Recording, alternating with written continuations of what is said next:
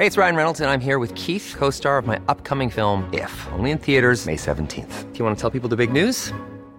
All right, I'll do. Sign up now and you'll get unlimited for $15 a month in six months of Paramount Plus Essential Plan on us. Mintmobile.com slash switch. Upfront payment of $45 equivalent to $15 per month. Unlimited over 40 gigabytes per month. Face lower speeds. Videos at 480p. Active Mint customers by 531.24 get six months of Paramount Plus Essential Plan. Auto renews after six months. Offer ends May 31st, 2024. Separate Paramount Plus registration required. Terms and conditions apply if rated PG. Heraldo Radio, la H se lee, se comparte, se ve y ahora también se escucha.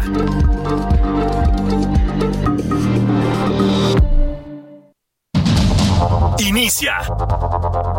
Heraldo Noticias de la tarde con Jesús Martín Mendoza. En Heraldo Radio.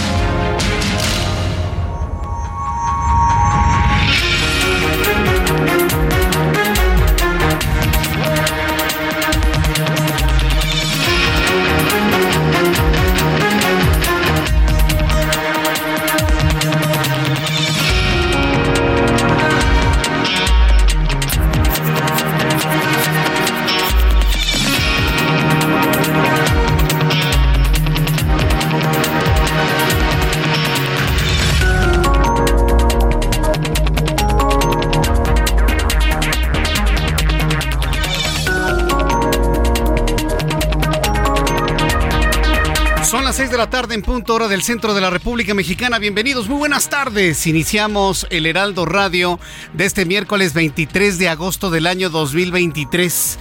Hoy es 230823 y le estoy dando la más cordial bienvenida a nombre de este gran equipo de profesionales de la información. Hoy, como todos los miércoles, además de la gran plataforma de emisoras de radio, del Heraldo Radio en toda la República Mexicana y en los Estados Unidos, además de nuestra poderosa plataforma de TikTok que vaya pues todos estos eh, likes que usted nos eh, da, este seguimiento que nos da a través de TikTok, se suman a la plataforma digital del Heraldo de México que nos constituye y nos coloca como el medio número uno en toda la República Mexicana y me atrevo a decir en el mundo de habla hispana, claro, por el tamaño que tiene el Heraldo Media Group en un país importante de, en el mundo de habla hispana como lo es México.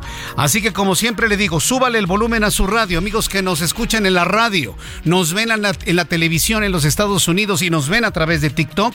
Le tengo un resumen con las noticias más importantes de este día. Yo soy Jesús Martín Mendoza y le acompaño con dos horas de información. En primer lugar, informarle la noticia del día de hoy, sin duda alguna. Es una luz de esperanza al final de este oscuro túnel que han significado estos casi cinco años de la presente administración. La Suprema Corte de Justicia de la Nación ha concedido ya finalmente una suspensión al Instituto Nacional de Transparencia, Acceso a la Información y Protección de Datos Personales. Va a poder sesionar el INAI con cuatro de siete integrantes y de esta manera resolver las impugnaciones relacionadas con solicitudes de información. Tienen atorados más de dos mil casos que no han podido resolver debido a la falta de consejeros que el presidente ha impedido. El presidente López Obrador a través de sus empleados de Morena convertidos en legisladores lo ha impedido. La Suprema Corte de Justicia de la Nación ha avalado que el Instituto Nacional de Transparencia, Acceso a la Información y Protección de Datos Personales pueda sesionar con cuatro de sus siete integrantes. Esta es una batalla ganada por el Poder Judicial en favor de la transparencia en nuestro país. Por eso se constituye en la primera noticia de hoy. Y le puedo asegurar que es la noticia más importante del mes, del año y posiblemente de las más importantes en el sexenio, porque estamos hablando que la Suprema Corte de Justicia de la Nación ha avalado el respeto a la Constitución en cuanto a la necesidad de tener un órgano que aclare, transparente, dé visibilidad a todas las acciones del gobierno que hace con nuestro dinero, con nuestros impuestos. Le tengo que explicar la trascendencia de esto. Para que no se lea como un asunto de una batalla política de epidermis. No, no, no. El asunto tiene que ver con una profunda defensa a lo que establece nuestra Carta Magna y al compromiso que ha establecido este país de mantener sistemas de transparencia, bien por la Suprema Corte de Justicia de la Nación. Lo vamos a ampliar en los próximos minutos aquí en el Heraldo Radio. Segundo tema del día de hoy, el ministro de la Suprema Corte de Justicia de la Nación, Luis María Aguilar, retiró el proyecto que proponía la destitución del presidente mexicano en caso de que no ratificara la magistrada del Tribunal Federal de Justicia Administrativa, María Bárbara Templos, por un segundo periodo de 10 años. ¿Cuál es el significado? de lo que hizo Luis María Aguilar luego de todos estos, estos ataques desde el poder que le han hecho. Lo vamos a explicar un poco más adelante aquí en el Heraldo Radio. Y también le informo que ayer se llevó a cabo en León, Guanajuato, el tercer encuentro entre aspirantes a la candidatura presidencial del Frente Amplio por México, Xochil Gálvez y Beatriz Paredes Rangel. Las aspirantes intercambiaron sus percepciones en cuanto al sector salud, el sector educativo, donde además criticaron el desabasto de medicamentos actual en el país. Y bueno, pues la noticia internacional nos ha sorprendido. Final, ¿se acuerda usted? Ahí le va la noticia. ¿Se acuerda usted de aquel grupo de militares que se levantaron en contra de Vladimir Putin? ¿Se acuerda? Hace algunas semanas, ¿se acuerda? Y que eran liderados por un hombre eh, que lideraba el grupo Wagner que se llama Yevgeny Prigozhin. ¿Se acuerda usted? Bueno, pues este hombre que se levantó en contra de Vladimir Putin y que finalmente dijo, bueno, vamos a trabajar con Vladimir Putin y se dio la mano con Vladimir Putin, hoy está muerto. Hoy está muerto el hombre que tuvo la osadía de levantarse contra Vladimir Putin. Hoy está muerto. Resulta que este miércoles la Agencia Federal de Transporte Aéreo de Rusia confirmó la muerte del jefe de mercenarios del grupo Wagner, Yevgeny Prigozhin, tras estrellarse en el, avión en el que viajaba. Se cayó el avión en el que estaba viajando él y 10 personas más. De acuerdo con el Ministerio de Emergencias, él y 10 personas iban en la aeronave que se estrelló perdiendo la vida hasta el momento. No hay ninguna reacción, por supuesto, de Vladimir Putin. Le informo que el verano en Europa está acompañado de una crisis climática sin precedentes debido a las altas temperaturas causadas por una ola de calor asfixiante, la cual ha desatado una serie de incendios forestales en diferentes puntos del continente. Le recuerdo a todas las personas que nos están sintonizando que estamos en TikTok del Heraldo de México. Tiene que entrar a su aplicación de TikTok, busque el Heraldo de México, ahí está nuestra transmisión completamente en vivo, ya nos puede ver, escuchar, tenemos un chat en vivo y además le voy a pedir que me dé su like. A partir de este momento toca la pantalla de su celular y me da todos los likes que usted guste para que de esta manera más personas empiecen a ver y escuchar nuestro programa de noticias a través de la poderosa plataforma de TikTok del Heraldo de México.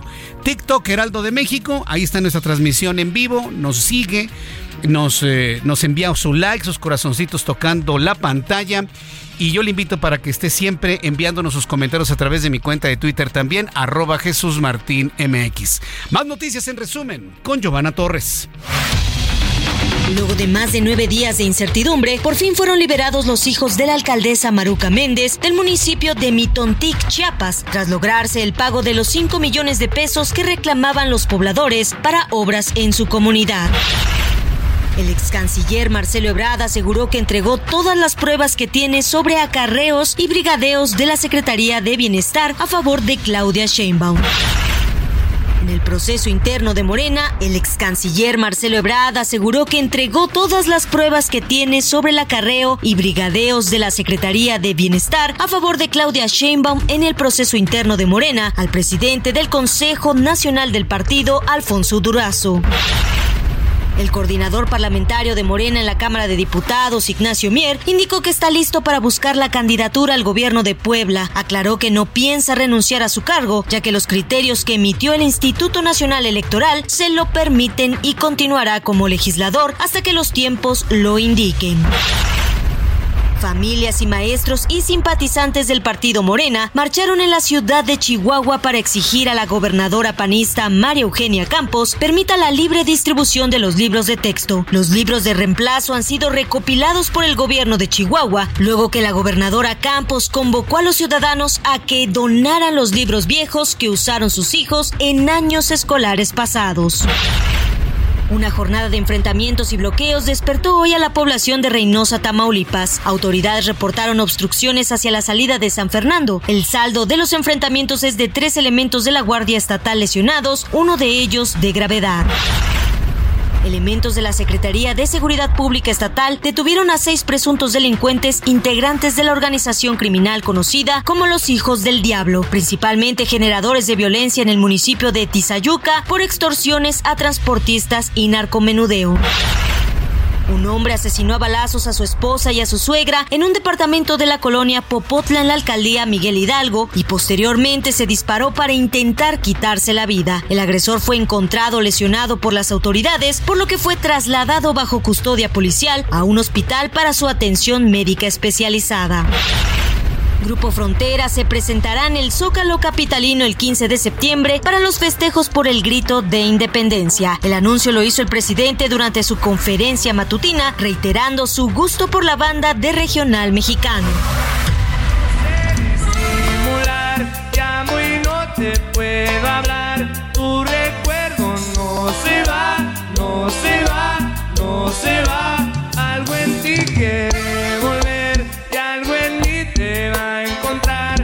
Gracias, Giovanna, por las noticias en resumen. ¿Tú te vas a ir a ver al Grupo Frontera, al Zócalo? Claro que no. Tú, Ángel. ah, sí, que tú quieres ver a Paul McCartney. Sí, sí, sí. Ya nos habías dicho que ya para eso ahorraste todo el año, por supuesto. No, no, ¿qué tal los de Taylor? Ya vi los de Taylor Swift, ¿no? Y además debes tener un código. Si no tienes el código, no eres apto no eres elegible para comprarlos. Entonces, si no, no va Taylor Swift, si no va a Paul McCartney, pues vámonos a ver a Frontera, ¿no? Sí, porque va a haber mucha gente que va a ir a ver a Frontera o van a ir a ver al presidente dar de gritos. Eso lo vemos todas las mañanas, ¿no? Bueno, pues va a estar divertida la noche del 15 de septiembre y ya le estamos avisando desde ahora. Gracias, Giovanna Torres, por la noticia. En resumen, ya son las 6 de la tarde con 11 minutos, hora del centro de la República Mexicana. Qué gusto me da saludar a todos nuestros amigos que nos están enviando mensajes a través de TikTok del Heraldo de México. Envíenme su like. Recuerde que les envío saludos, comentarios. Gracias, Rubén Ramos. Saludos, es un gusto estar por este medio. Muchas gracias, Ana Carrillo. Buenas tardes. Le mando saludos desde Ciudad del Carmen, Campeche. Muchas gracias. Xochitl Nayeli Limón. Sí vamos, pero sin Yalitza. Bueno, dice Santino Cortes, saludos Jesús Martín, gracias por mantenernos informados de una manera clara. Yedo Brado, saludos amigo Jesús Martín. Eh, Fajandi, hola Jesús Martín, me da también mucho gusto saludarte. Pascual Díaz, también muchas gracias. Julio Iglesias, el Heraldo está al servicio de... No hombre, ¿cómo crees? En absoluto. Tienes que escuchar nuestro programa de noticias completito tu comentario lo único que me hace ver es que eres nuevo en este lugar. Mira, yo te invito a que nos escuches todos los días. Lo que resta esta semana, hoy, jueves y viernes. Y luego el lunes, el martes, el miércoles y el jueves. Y luego el viernes te pregunto qué te pareció y te puedo asegurar que te vas a quedar aquí todos los días. User 3075, excelente programa. Muchas gracias. Lorena Vegas, qué gusto verte. Gracias, Alfonso. Miguel, con Putin no se juega. No se juega. A mí me tiene sorprendido el que esté muerto Prigozhin. Porque el mensaje es clarísimo y no le importa a Vladimir Putin. ¿eh? A mí que me vengan con que es que se le acabó la gasolina al avión. No, no, no, no.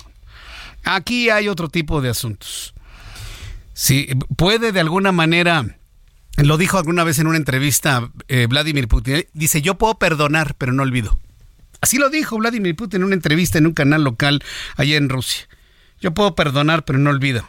Y bueno, quedó claro que no olvida, ¿no? Y no se le va a olvidar jamás quien tuvo la osadía de levantarse en contra de Vladimir Putin.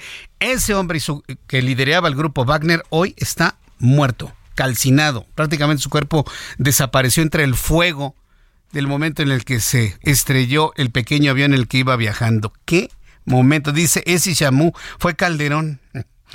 Bueno, para cómo están las cosas, no lo dudaría. Mar Jiménez, buenas tardes, máster de las noticias. ¿Podría saludar a mi hija Paola y a mi esposa Karina Colín?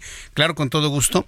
Para Paola y para Karina Colín, un enorme saludo y gracias por estar con nosotros. Hoy es 23 de agosto del año 2023. Saludo a todas las personas que nos escuchan a través de la radio, nos ven en la televisión en los Estados Unidos, que nos ven a través de TikTok y vamos directamente con la información importante que se ha generado el día de hoy, por supuesto. Y le invito para que me envíe sus comentarios a través de Twitter, arroba Jesús Martín MX, arroba Jesús Martín MX, a través de ex Twitter. También estoy recibiendo todos sus comentarios, todas sus opiniones. Está terminando nuestro ejercicio de encuesta del día de ayer. Al ratito voy a dar todos los resultados que se generaron en estas últimas 24 horas. Pues bien, vamos directamente a los temas importantes del día de hoy y sin duda alguna, ya se lo adelantaba en el resumen de noticias, deme su like a través de TikTok, su like tocando la pantalla. Mientras me da su like le informo. Hoy la Suprema Corte de Justicia de la Nación avaló que el Instituto Nacional de Transparencia, Acceso a la Información y Protección de Datos Personales pueda sesionar con cuatro de los siete comisionados que se necesitan para atender las solicitudes de información. Es una noticia en toda la extensión de la palabra y le podría decir de las más importantes de este año. ¿Por qué? Porque la Suprema Corte de Justicia de la Nación, en estricta observancia a lo que establece nuestra Carta Magna, está garantizando la transparencia en este país. ¿Cuál transparencia? Que el gobierno informe en qué usa nuestro dinero, el de nuestros impuestos, porque todavía hay mexicanos que creen que todo lo que está haciendo López Obrador lo hace con dinero de su bolsa. Y pues no, lo hace con dinero de los impuestos que pagamos todos, todos los meses. Vamos a escuchar a Diana Martínez, reportera del Heraldo Media Group, que nos tiene todos los detalles de esta suspensión ya definitiva, concedida por la Suprema Corte de Justicia de la Nación. Adelante, Diana, gusto en saludarte. ¿Cómo estás? Así es, Jesús Martín, te saludo con gusto. La Suprema Corte de Justicia de la Nación permitió que el Instituto Nacional de Transparencia, Acceso a la Información y Protección de Datos Personales, el INAI, pueda sesionar con cuatro comisionados. Este miércoles, la segunda sala del máximo tribunal analizó el recurso de reclamación 229 diagonal 2023-CA que presentó el organismo autónomo contra la negativa de la ministra Loreta Ortiz de dejarlo sesionar con menos integrantes. El ministro Javier Laines Potisek propuso conceder la suspensión solicitada por el INAI y los ministros eh, Luis María Aguilar Morales y Alberto Pérez Dayán respaldaron su propuesta mientras que Yasmín Esquivel votó en contra por lo que se alcanzaron los tres votos necesarios. El origen de este recurso de reclamación es la controversia constitucional que presentó el INAI contra el Senado por no designar a los comisionados que faltan, pues el organismo señaló que esto atenta contra su autonomía al no poder sesionar, pues la legislación establece que para poder funcionar se requieren al menos cinco integrantes. En esa controversia solicitó la suspensión para poder sesionar con cuatro comisionados, lo que fue rechazado por Ortiz y derivado de, esta negativa, el INAI presentó un recurso de reclamación que es el que se resolvió este miércoles. Hasta aquí mi reporte.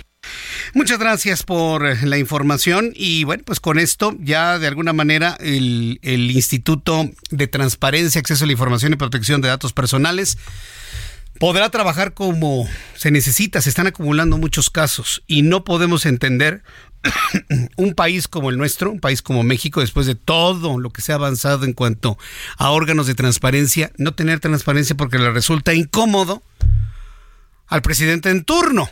¿sí? Y hablo del presidente en turno porque puede ser este o puede ser el siguiente también, ¿eh? O los siguientes también.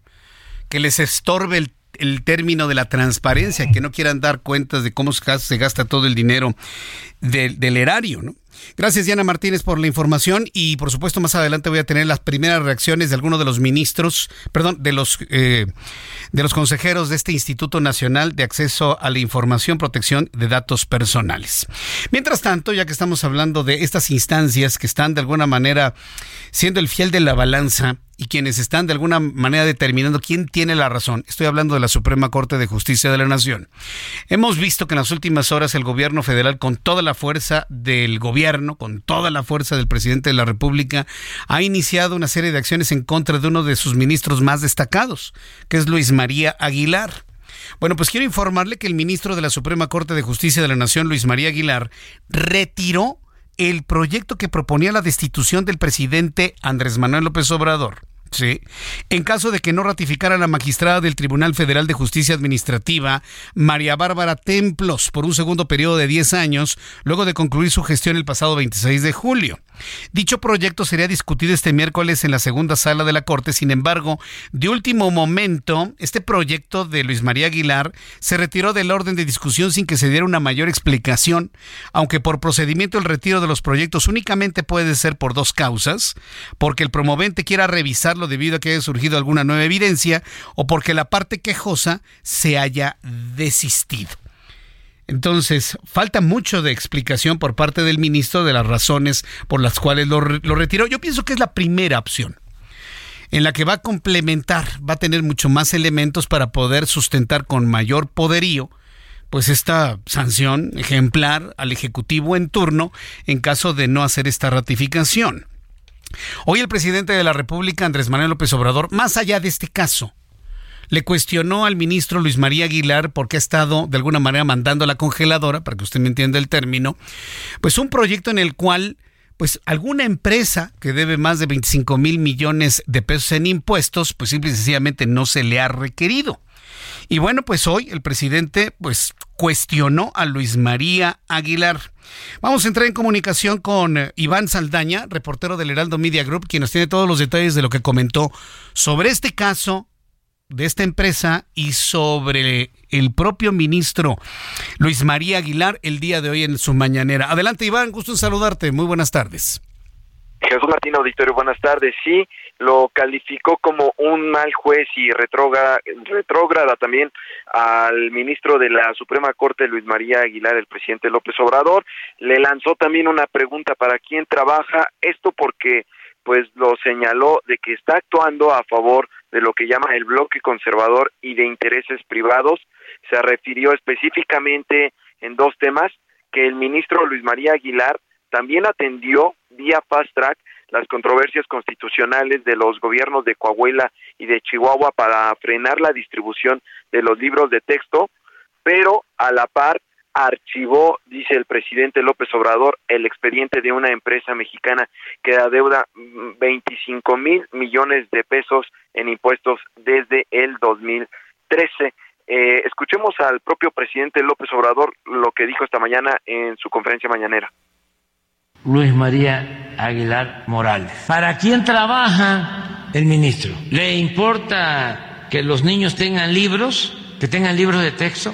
¿Está pensando él de que si se quedan sin libros los niños, sus padres no tienen para comprar libros? ¿Está pensando de que todos los libros son buenos, que los libros no se pueden prohibir, mucho menos destruir? ¿Ya leyó los libros o él cree que son libros para inyectar el comunismo?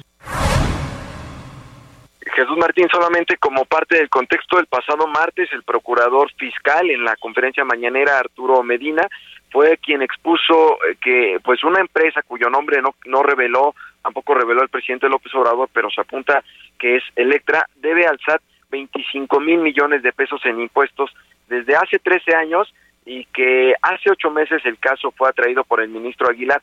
El gobierno también acusa que pues lo metió en la gaveta el caso la dilación del mismo y por ello el presidente confirmó que ayer mismo presentaron una queja contra el ministro Luis María Aguilar ante el Pleno de la Suprema Corte.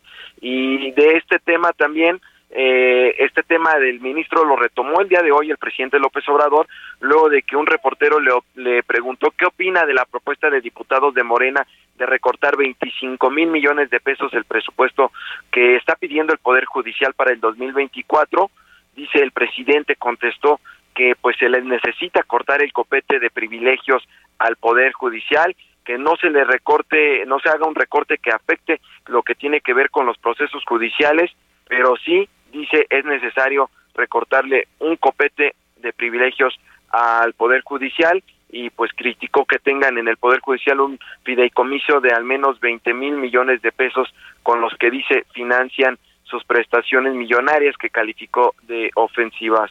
Jesús Martín, auditorio. Gracias, gracias por la información. Muchas gracias por la información, Iván Saldaña. Buenas tardes. Hasta luego, que te vaya muy bien. Iván Saldaña, ¿escuchó el tono del presidente? A mí me llamó más la atención el tono de enojo y desesperación que el contenido del reclamo a un ministro de la Suprema Corte de Justicia de la Nación. ¿Para quién trabaja? Pues para el presidente no, ¿eh? Para el presidente no.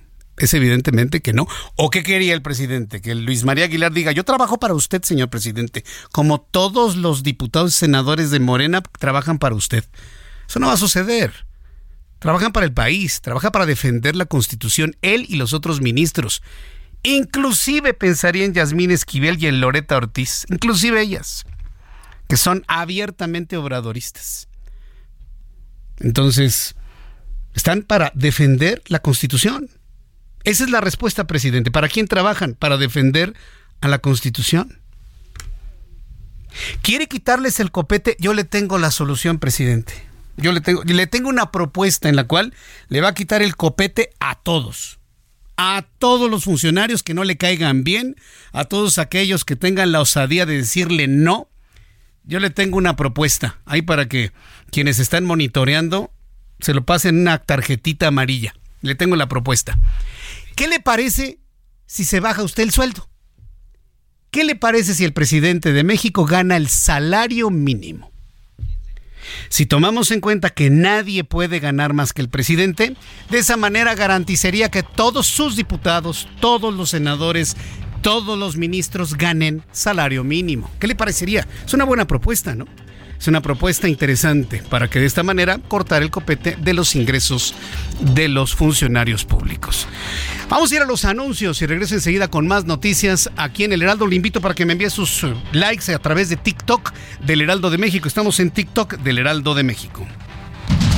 Escucha las noticias de la tarde con Jesús Martín Mendoza. Regresamos.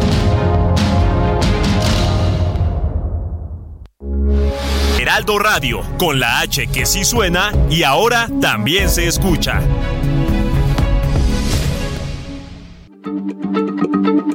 Heraldo Radio, la H se lee, se comparte, se ve y ahora también se escucha.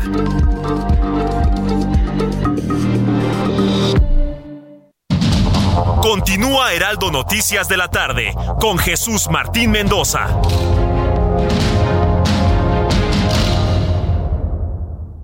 CAT promedio de 31.7% sin IVA, vigencia del 1 al 31 de agosto. RAM 4000, la única doble cabina del mercado que se adapta a cualquier desafío en el trabajo. Estrénala hoy con tasa desde 9.75% y comienza a pagarle en octubre. RAM 4000, RAM, a todo con todo.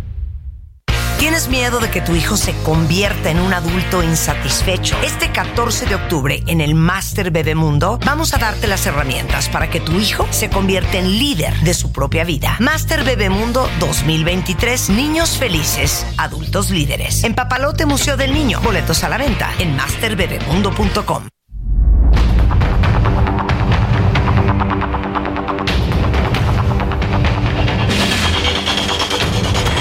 son las 6 de la tarde con 31, 6 de la tarde con 31 minutos hora del centro de la República Mexicana. Eh, le invito para que nos siga a través de TikTok. Eh, terminamos una primera parte en TikTok y en este momento estamos en nuestra segunda parte de nuestra transmisión a través de TikTok del Heraldo de México. Entre a TikTok, busque el Heraldo de México, ahí tiene nuestra transmisión completamente en vivo, en directo, para que usted esté atento de la información el día de hoy. Y por supuesto sus likes tocando la pantalla, se los voy a agradecer infinitamente. Todos sus likes a esta hora de la tarde. Gracias José Luis Reyes, me envía mensajes, buena tarde Jesús, gracias Goya, hola Jesús Martín, Carlos Quinto, te escucho todas las tardes. Saludos, Jesús Martín. Gracias, Ray. Saludos desde Nesa. Edgar Herrod. Buenas tardes, Jesús Martín. Tengo años siguiéndote, pero ahora me animé a utilizar TikTok. Muchas felicidades. Qué bueno que te gusta. Francisco eh, Valtierra, saludos Jesús Martín, Betty, hola, gusto en saludarlo desde Chile, bendiciones. Muchas gracias a nuestros amigos que nos escuchan en la ciudad de Santiago y otras ciudades chilenas. Abraham Mejía, saludos desde Cancún, mucho éxito, muchas gracias por saludarnos desde el bellísimo Cancún. FTV Medios también se ha unido, muchas gracias también para Areza, gracias Jason Borg. Jesús, le puedes mandar saludos a mi papá, él se llama, pero no me dice su nombre. Bueno, pues para el papá de Jason. Nicole Hernández, muchísimas gracias por seguirnos. También para Pamela, gracias. Pepe, saludos Jesús Martín. En fin, todas las personas que me quieran enviar un mensaje a través de TikTok del Heraldo de México, me ponen su like, por favor, para que de esta manera muchas personas más puedan seguir escuchando nuestro programa de noticias.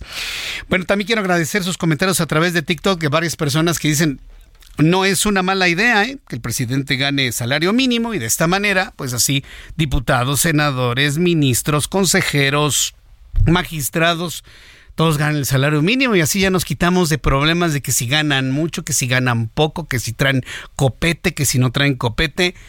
La solución la tiene el propio presidente que decrete ganar él el salario mínimo y va a ver cómo todos lo van a ganar. Digo, no creo que lo necesite, ¿no? Ganar un mayor salario, ¿no?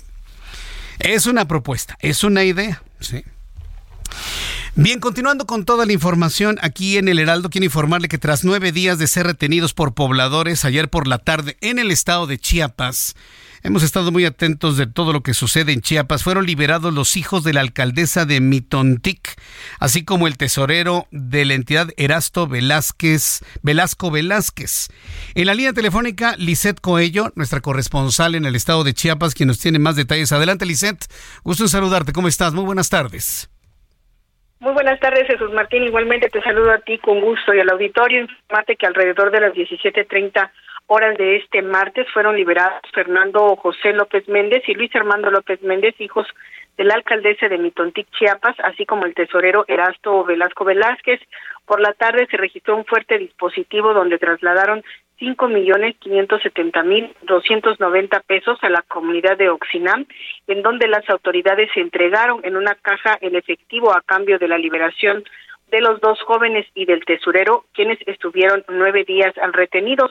Fernando López López, presidente por usos y costumbres de Mitontic y padre de los jóvenes, aseguró fue el gobierno del estado quien dio este eh, monto a través de la Secretaría de Hacienda que convino pues un acuerdo con el municipio para adelantarles presupuesto y de esta forma poder pagar el rescate. Alrededor de las 19:30 horas los jóvenes llegaron a San Cristóbal de las Casas, Chiapas, donde fueron entregados a sus padres, la alcaldesa y al presidente por usos y costumbres de Mitontic. Cabe recordar que fue el pasado 9 de agosto cuando se registró el robo de estos más de 5 millones de pesos que servirían para pagos en la comunidad de Oxinam y fue el 13 de agosto por la madrugada que un grupo armado secuestró a los hijos de la alcaldesa quienes finalmente el día de ayer fueron liberados. Este sería el reporte de Jesús Martín. Muchas gracias por la información. Te agradezco toda la información eh, que nos envías desde el estado de Chiapas, Lisset. Estamos al pendiente. Gracias. Muy buenas tardes. Hasta luego, muy buenas tardes. Ya son las 6 de la tarde con 36 minutos hora del centro del país. Llevaremos el seguimiento de los problemas de inseguridad que se viven en el estado de Chiapas. Regresemos al asunto del INAI, del Instituto Nacional de Transparencia, Acceso a la Información y Protección de Datos Personales. Luego de que la sala, segunda sala de la Suprema Corte de Justicia avaló que el INAI pueda sesionar legalmente con cuatro comisionados de los siete, pues qué es lo que sigue, cómo van a empezar, por dónde empezar, sobre todo con los miles de casos que tienen pendientes. Tengo la línea telefónica y me da mucho gusto saludar a Norma Julieta del Río. Ella es comisionada del Instituto Nacional de Transparencia, Acceso a la Información y Protección de Datos Personales. Estimada comisionada, me da mucho gusto saludarla. Bienvenida. ¿Cómo se encuentra? Buenas tardes. Comisionada Norma Julieta del Río, ¿me escuchan? Bueno, voy a tener nuevamente el enlace con ella, porque una primera reacción a esta decisión de la Suprema Corte de Justicia de la Nación es verdaderamente fundamental. Y bueno, pues le va a dar otro tono a las cosas. Es decir, estamos salvando, mejor dicho, la Suprema Corte de Justicia de la Nación ha salvado a la entidad o a la institución que vela por la transparencia en nuestro país un asunto que hay que decirlo, no nada más es un asunto de México, ¿eh? no nada más es un asunto que tiene que ver con este país, un asunto generalizado en todos los gobiernos, sean de derecha, sean de centro, sean de izquierda, a ningún gobernante le gusta la transparencia, por muy del primer mundo que sea. Empecemos por ese punto. Y si hay algo que tenemos que agradecer en el momento de las transiciones políticas, fue el establecimiento de los principios de transparencia. Y quien lo hizo en su momento fue el entonces presidente de México entre el año 2000 y 2006, Vicente Fox Quesada, quien planteó los las primeras bases, el cimiento para lo que entendemos hoy como todo el andamiaje en nuestro país que tiene que ver con la transparencia en nuestro país. Hoy no podemos entender a México sin una institución de transparencia. Es decir, que usted, con toda la libertad que le da la Constitución, vaya a esta entidad y pida cuentas de en qué se gastó el dinero en un acto específico. Usted tiene ese derecho de saber en qué se gasta el dinero quién lo gasta, cómo lo gastaron, cuánto lo gastaron, si lo gastado realmente resultó en lo que se había proyectado si finalmente resultó en algo bueno, en algo malo, si se entregó el producto, no se entregó el producto, a quién se le entregó, si hubo licitación o no hubo licitación, eso es transparencia. Pero pues lamentablemente a través de estos sistemas de transparencia, pues no ha habido manera, no ha habido forma de echar a andar este instituto luego de la terminación de los periodos legales de los comisionados que han terminado sus, sus ciclos. El presidente de la República tiene la obligación de aprobar lo que apruebe el Senado de la República, hasta en dos ocasiones. Si en dos ocasiones el presidente rechaza, entonces ya el Senado de manera autónoma nombra al comisionado respectivo. Se han ido tres porque han vencido sus periodos. Tres. Y ninguno de los tres los ha hablado el presidente sabiendo que de esa manera el instituto estaría, pues como se encuentra hasta el día de hoy o hasta el día de ayer, completamente paralizado. Ahora con esta resolución de la segunda sala de la Suprema Corte de Justicia de la Nación, pues con cuatro, en donde se corre el riesgo, por ejemplo, de empates, pues, pero de, todas maneras habría ya un avance para sacar una gran cantidad de casos. Tengo entonces en la línea telefónica, ¿sí? En, unos instantes voy a tener comunicación. Sí, ya, ya, ya, ya, ya la tenemos.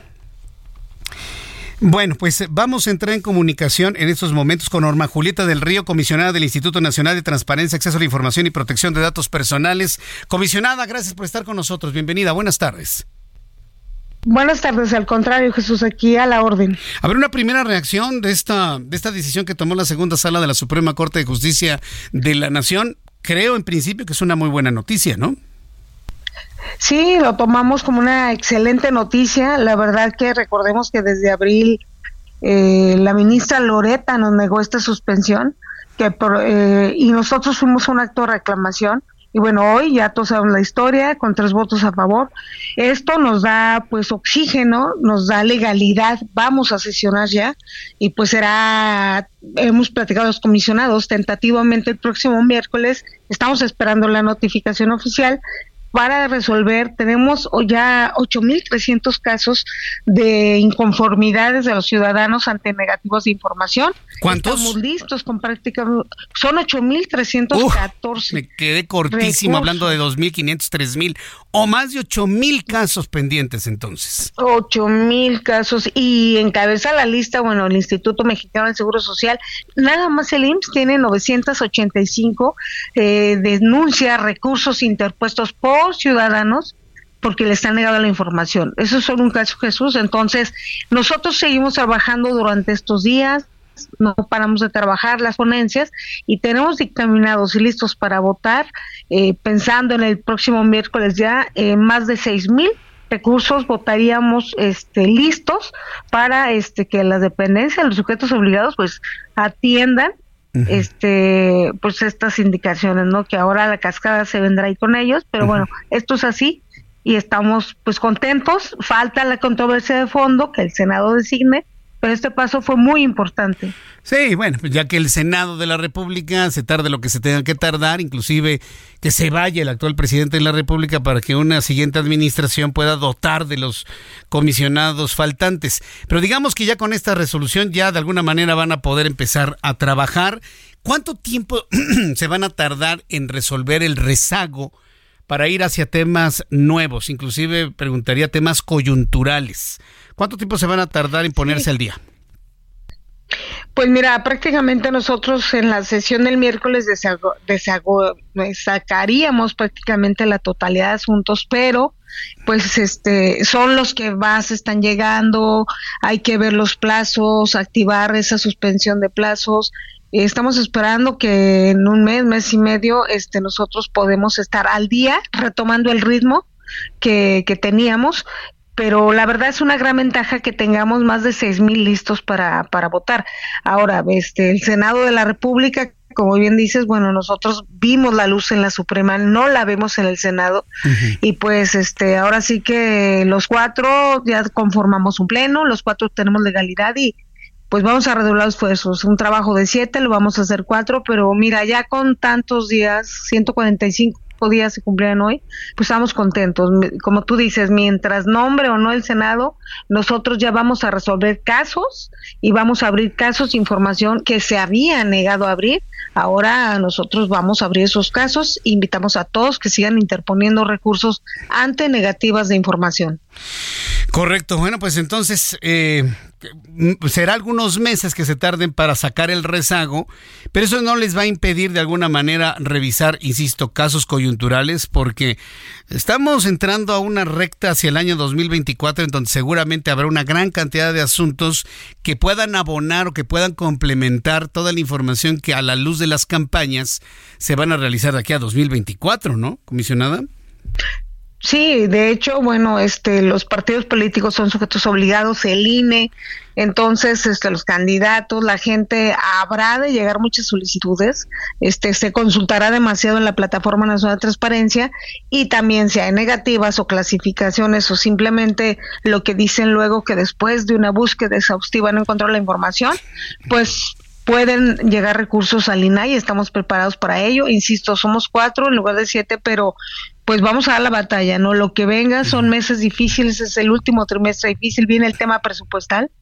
Entonces, este, vienen varios factores que pueden este, mover un poquito el escenario, pero bueno, por lo pronto somos pleno, lo que nos da legalidad para defendernos, para interponer recursos, acciones de inconstitucionalidad y resolver los recursos de las y los mexicanos. Mm, perfecto, bueno, pues estaremos muy atentos del trabajo que estén realizando, cómo van a ir sacando este rezago de más de 8 mil casos, impresionante, suena que se van a tardar varios meses de trabajo constante, pero evidentemente ya con esta posibilidad de conocer algún análisis de algún caso coyuntural urgente, pues lo estaremos también platicando aquí en el Heraldo. Muchas gracias por este tiempo que nos ha brindado comisionada Norma Julieta del Río. Muchas gracias.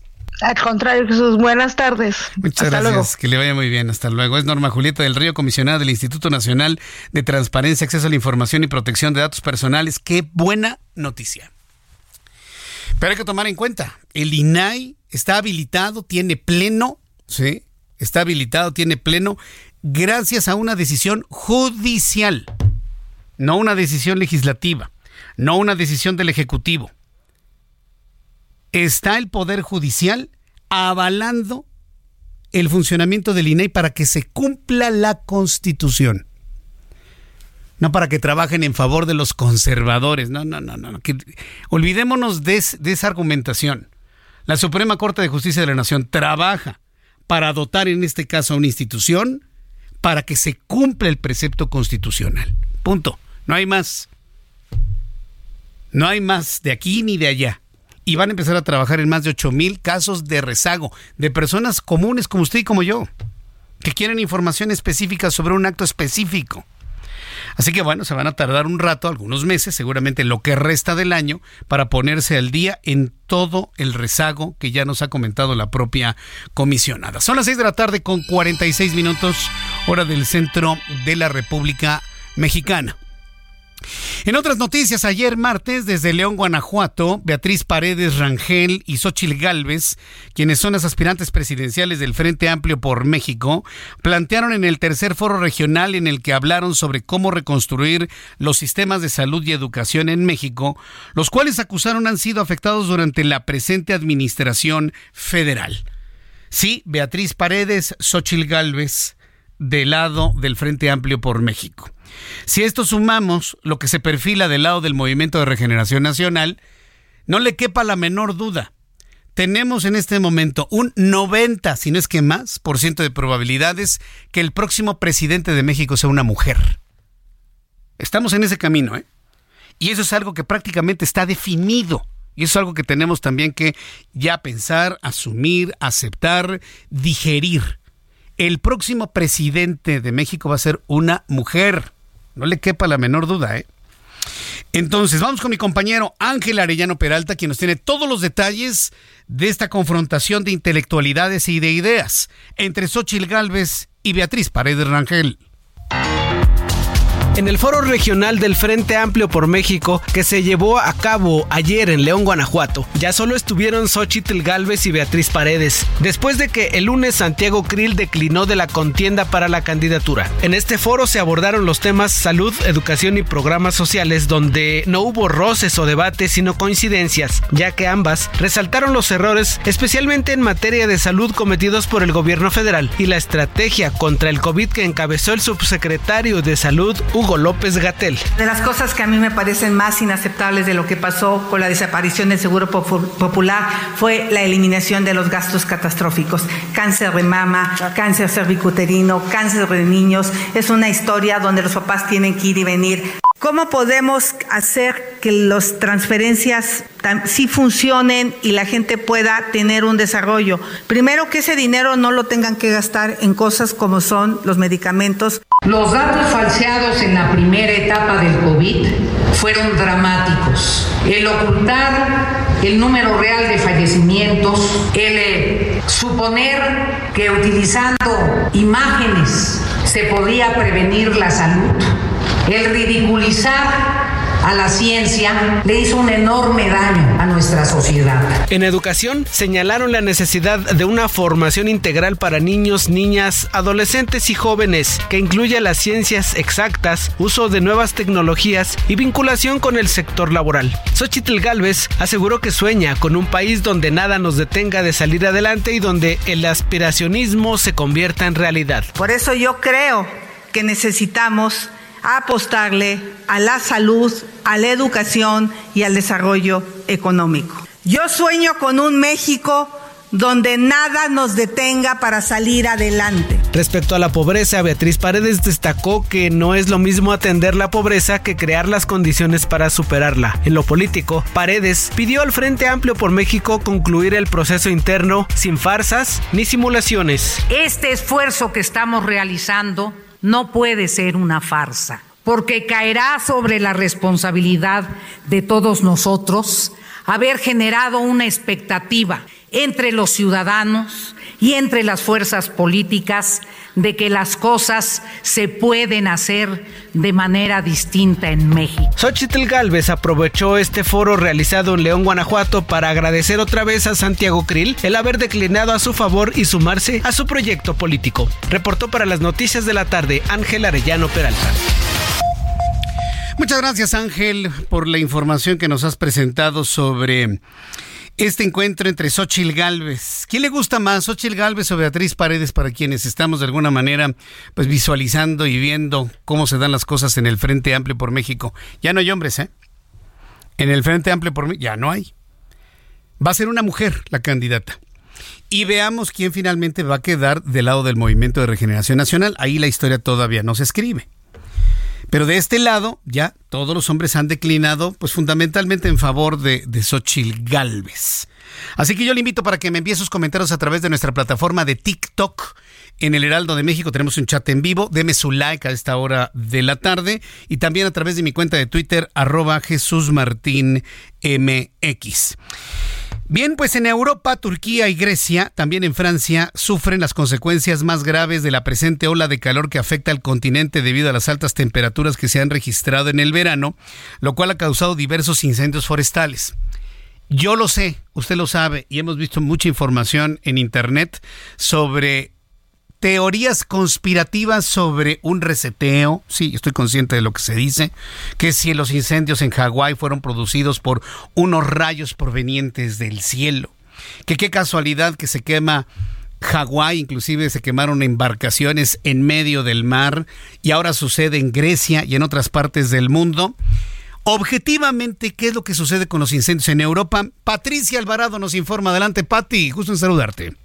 Muy buenas tardes, Jesús. Los incendios que asolan el sur de Europa han devastado miles de hectáreas de bosques, parques naturales y cultivos. Entre los países más afectados figuran España, Grecia e Italia. A la pérdida de decenas de vidas humanas hay que sumar un elevado número de animales domésticos, salvajes, de granjas y ganado, víctimas que no aparecen en las estadísticas y que han sido pasto de las llamas. Los daños en la naturaleza son incalculables y las imágenes de paisajes calcinados impactan tanto como la fuerza del fuego. Las temperaturas extremas, los fuertes vientos y la delincuencia ecológica, por decirlo de alguna manera, ya que hay incendios que han sido provocados, están en el origen de estas trágicas olas de fuego contra las que miles de bomberos militares y voluntarios están luchando desde hace días. Entre lo más dramático está la noticia de la muerte de 28 migrantes ilegales en el Parque Nacional de Davia al norte de Grecia, que se refugiaron en una cabaña y murieron calcinados. En la isla española de Tenerife, en el archipiélago canario, en aguas del Atlántico, los incendios devoraron cerca de 12.000 hectáreas, el 6% de la superficie de esta isla, donde 12.000 personas fueron evacuadas. En Italia, 17 ciudades están en alerta roja, entre ellas la famosa localidad de San Remo por su festival y la región de Liguria al norte. Los expertos aseguran que hay cambios en los patrones meteorológicos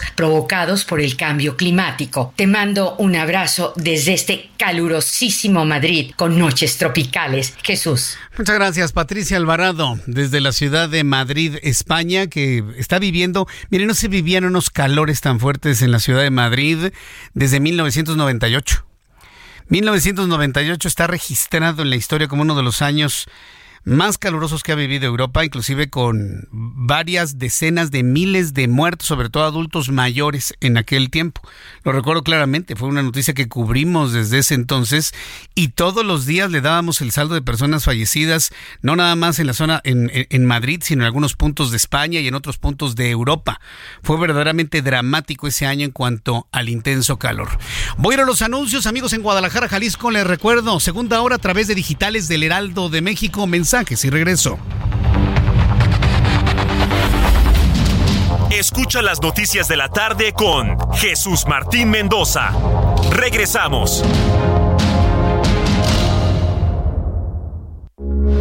Heraldo Radio, con la H que sí suena y ahora también se escucha.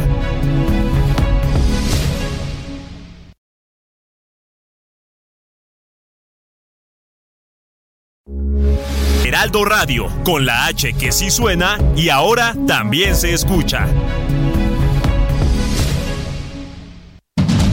Continúa Heraldo Noticias de la tarde con Jesús Martín Mendoza.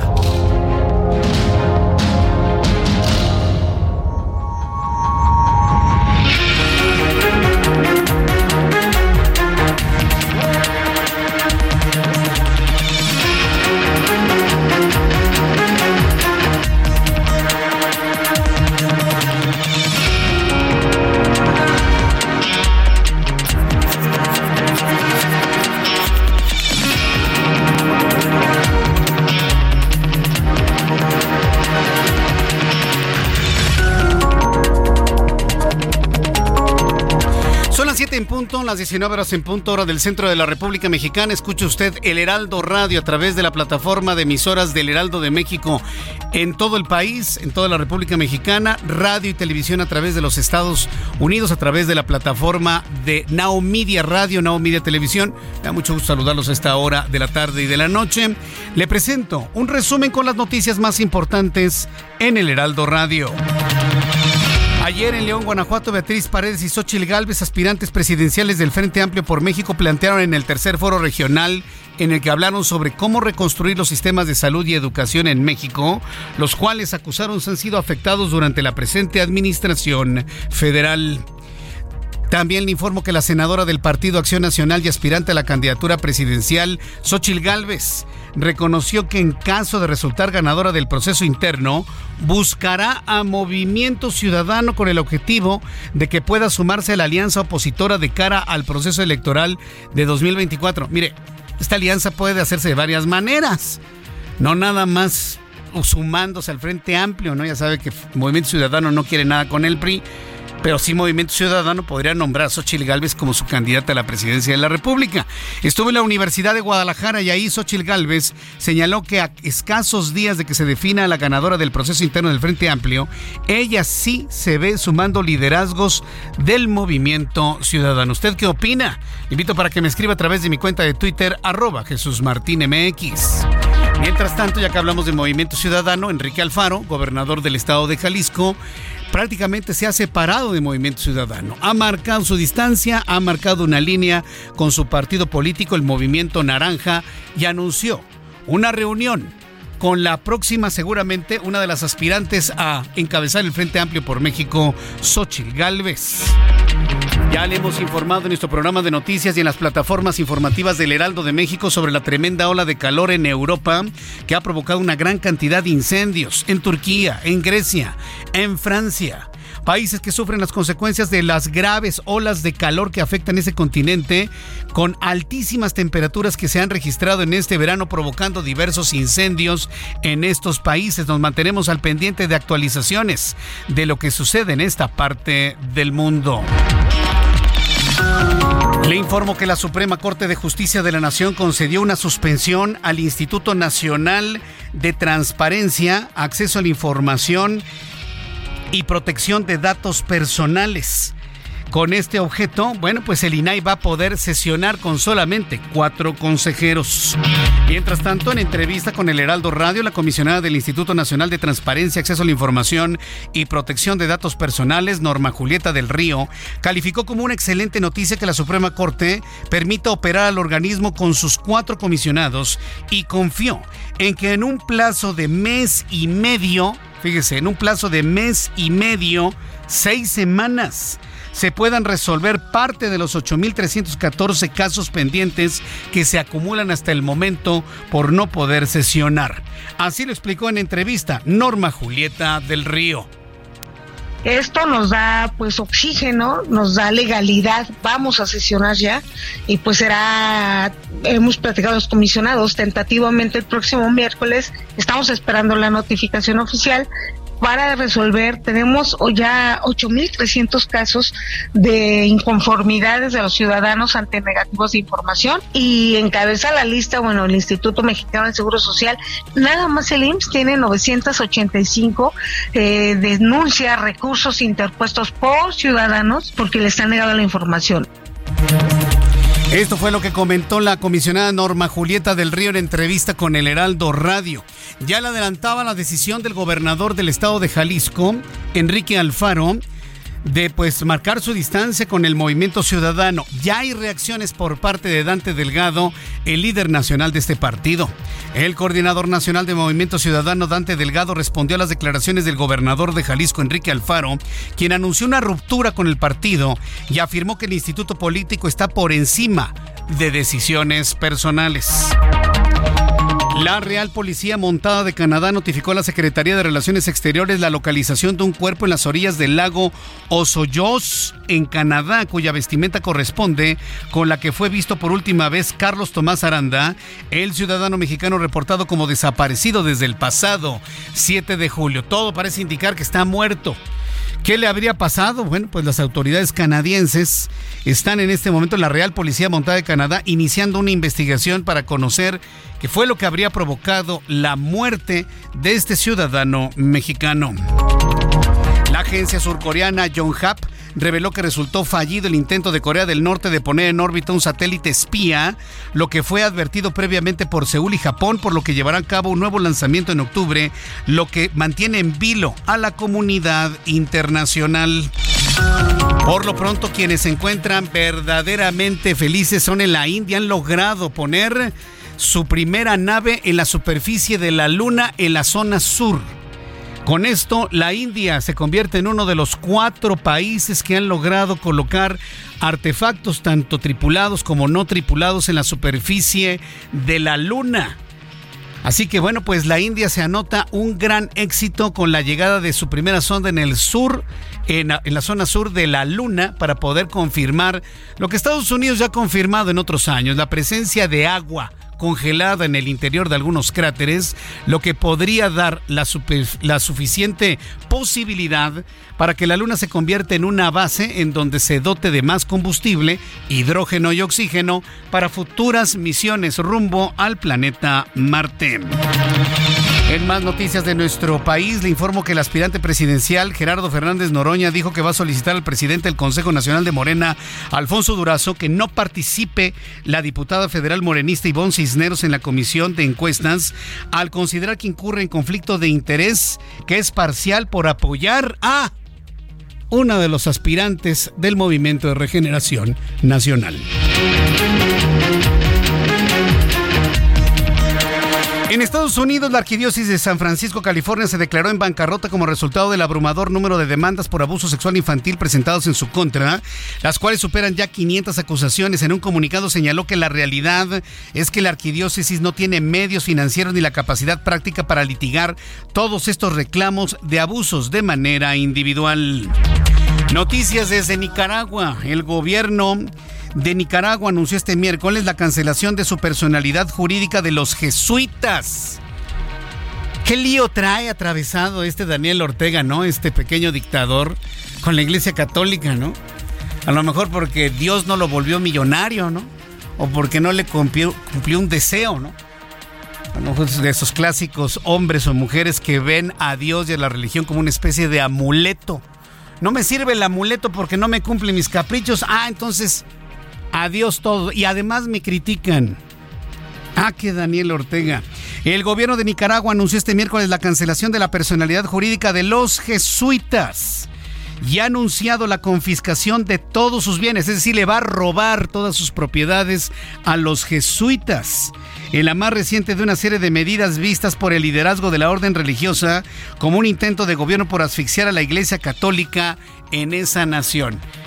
Expulsa a los jesuitas. Daniel Ortega en Nicaragua además le va a robar o ya les robó todas sus pertenencias, sus edificios, sus posesiones, sus cuentas bancarias. Ese es el gobierno de Nicaragua. Estas son las noticias en resumen. Le invito para que siga con nosotros. Le saluda Jesús Martín Mendoza.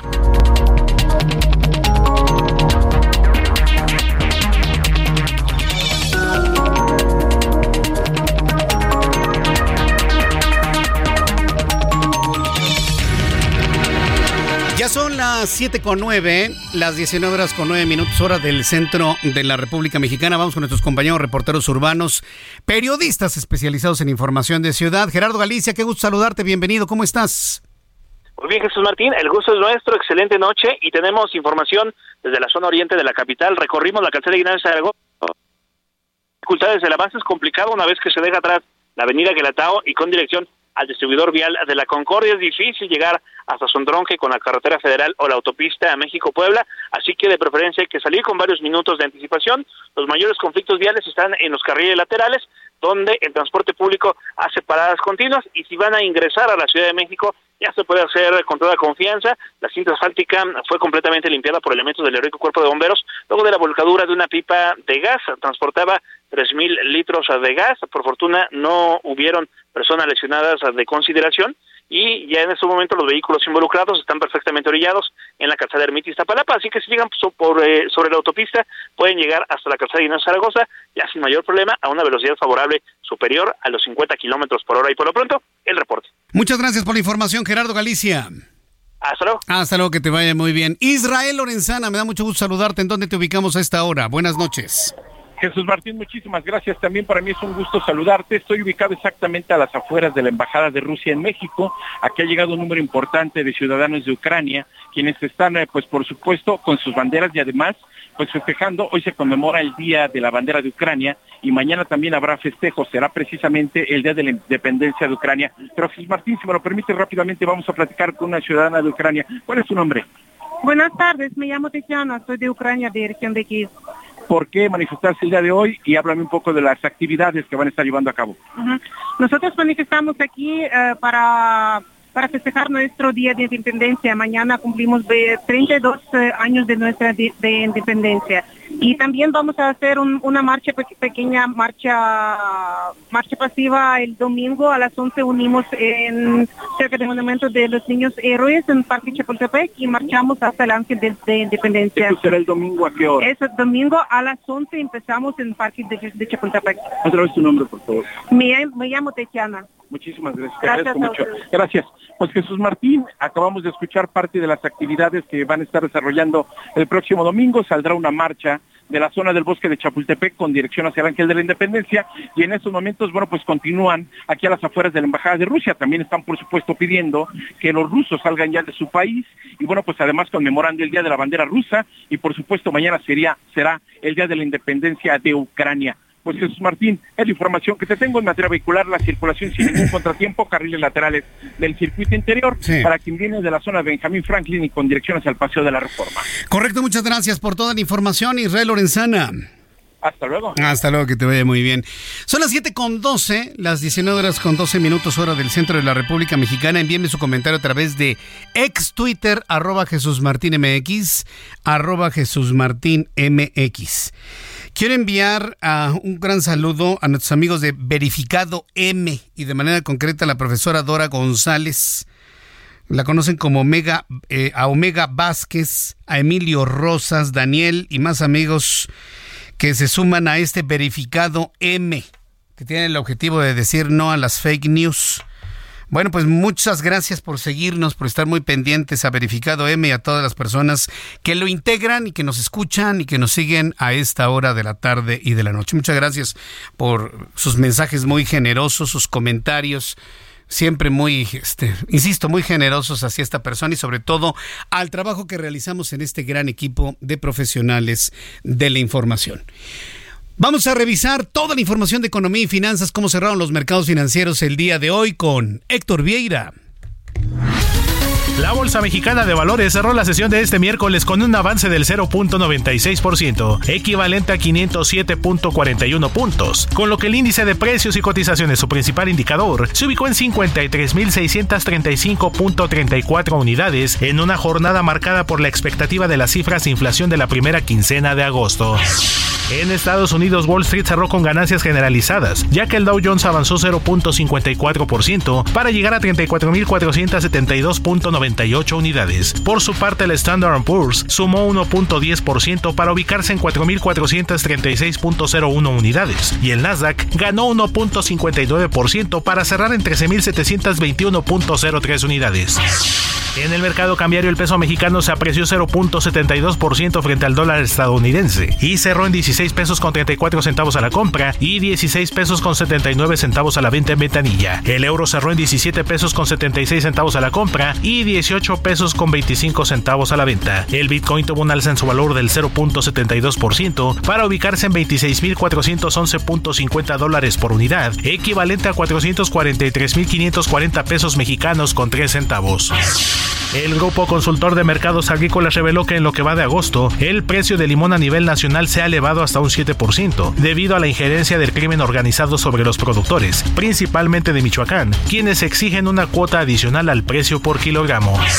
El economista en jefe de BBVA México, Carlos Serrano, prevé que México cerrará 2023 con un crecimiento económico del 3%, gracias al fortalecimiento del consumo interno y la posibilidad de una flexibilización en la política monetaria de Estados Unidos y una reducción en el riesgo de recesión. El Instituto Mexicano para la Competitividad reveló que la deuda subnacional en México, es decir, aquella contratada por estados y municipios, aumentó 89% en los últimos 15 años, debido principalmente a la crisis económica del periodo 2008 2012 así como la disminución del crecimiento y de los ingresos federales. Informó para las noticias de la tarde Héctor Vieira. Muchas gracias Héctor por la información de economía y finanzas. Ya son las 7.16 horas del centro de la República Mexicana. Cuando hemos estado hablando de economía y finanzas a lo largo de las últimas semanas, pues hemos estado haciendo junto con Juan Musi y diversos analistas en materia de economía y finanzas, sobre todo financieros, y sobre todo quienes conocen sobre las finanzas personales, mucha atención con lo que le voy a presentar a continuación. Súbale el volumen a su radio porque estoy seguro que esto le va a interesar muchísimo. Si bien Juan Musi nos ha explicado que no es muy saludable, vamos a llamarlo de esta manera, el tener, por ejemplo, tipos de cambio tan baratos. El día de hoy están 16 pesos con 90 centavos el tipo de cambio. ¿A quién le beneficia 16.90% el tipo de cambio? Pues a la gente que tiene más dinero para poder viajar. ¿A quién le perjudica? A quien gana en dólares porque le llegan menos pesos. Y eso lo hemos explicado en muchas ocasiones. Y todo esto tiene un efecto debido a las altas inflaciones que ha vivido México, Estados Unidos y el mundo en general, lo que se traduce en altas tasas de interés. Seguramente si usted tiene algunos créditos, verá, pues, tarjetas de crédito, que la tasa de interés ha subido.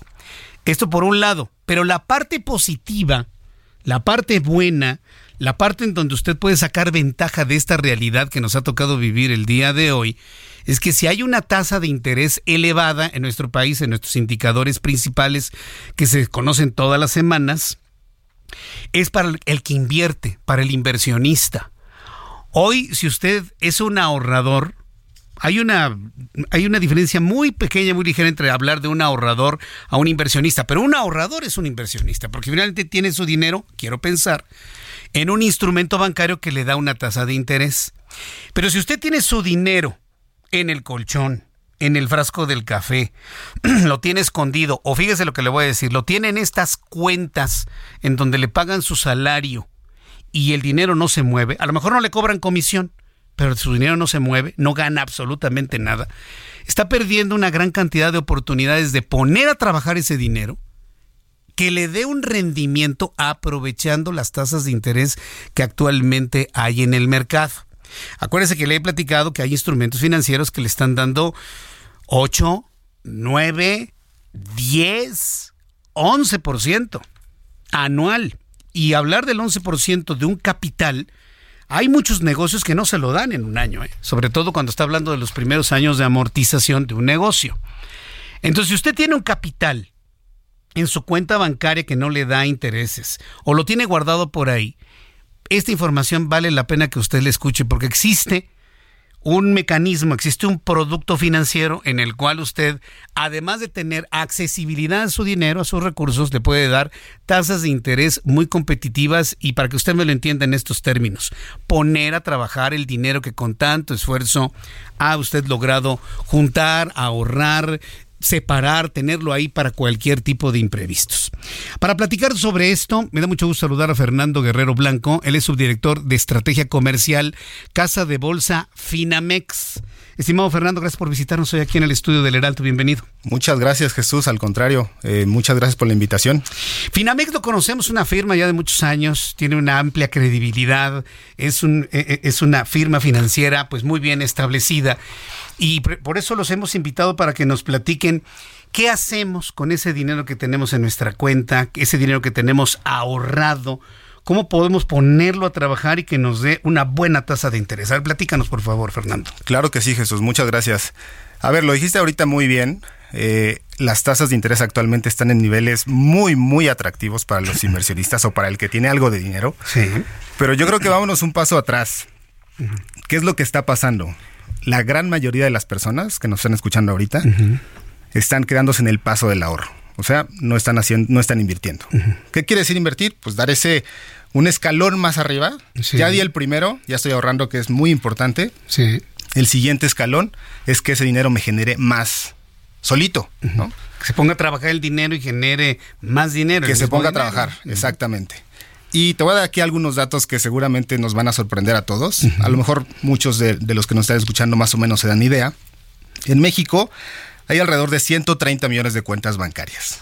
Únicamente el 3% de estas cuentas bancarias generan intereses. ¿Qué quiere decir? Que la gente guarda su dinero en un apartado, en su cuenta de nómina, en su cuenta de cheques, ya lo decías ahorita, pero ahí lo deja. Entonces, ¿qué es lo que va a pasar? Hay un fenómeno que se llama inflación.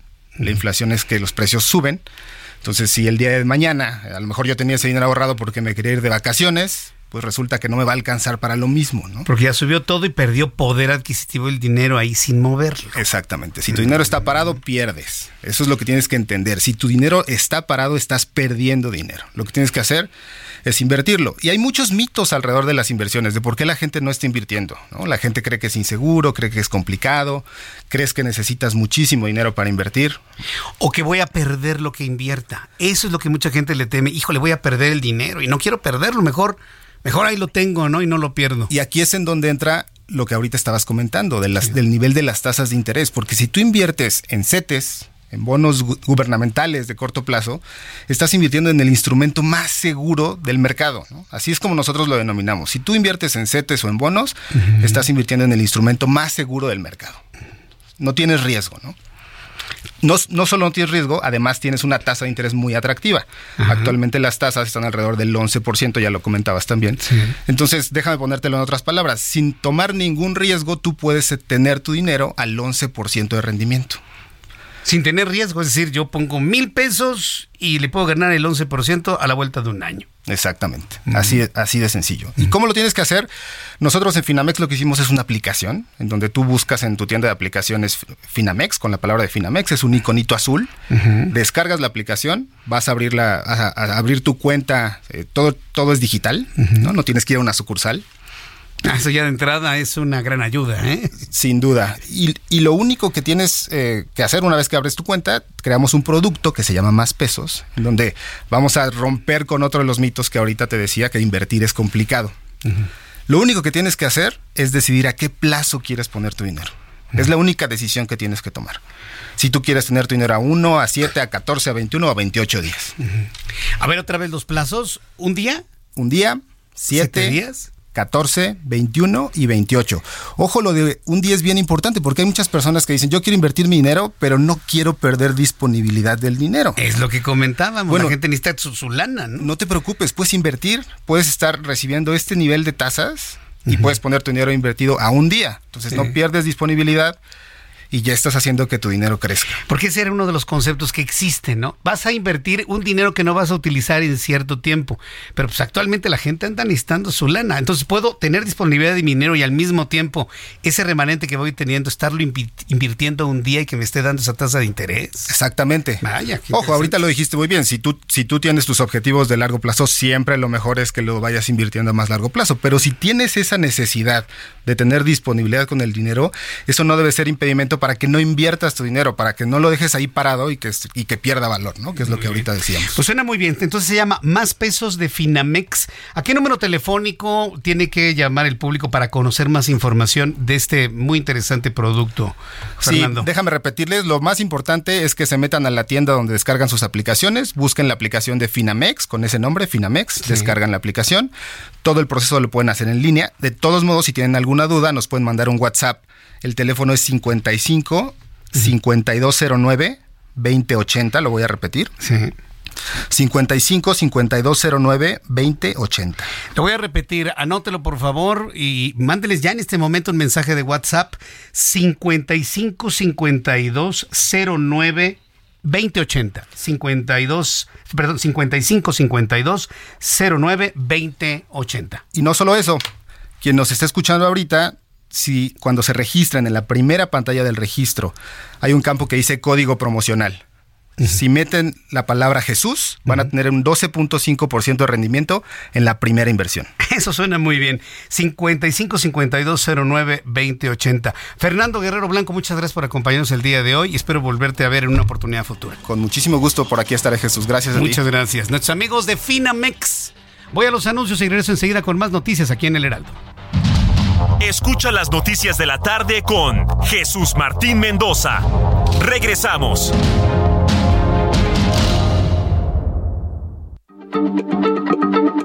Heraldo Radio, la H se lee, se comparte, se ve y ahora también se escucha.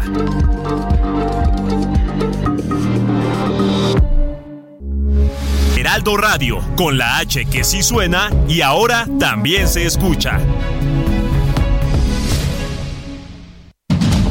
Continúa Heraldo Noticias de la tarde con Jesús Martín Mendoza.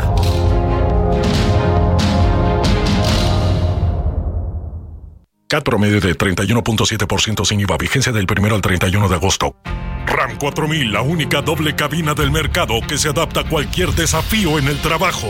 Estrénala hoy con tasa desde 9.75% y comienza a pagarle en octubre. RAM 4000, RAM, a todo con todo. ¿Tienes miedo de que tu hijo se convierta en un adulto insatisfecho? Este 14 de octubre en el Master Bebemundo vamos a darte las herramientas para que tu hijo se convierta en líder de su propia vida. Master Bebemundo 2023, niños felices, adultos líderes. En Papalote Museo del Niño, boletos a la venta en masterbebemundo.com.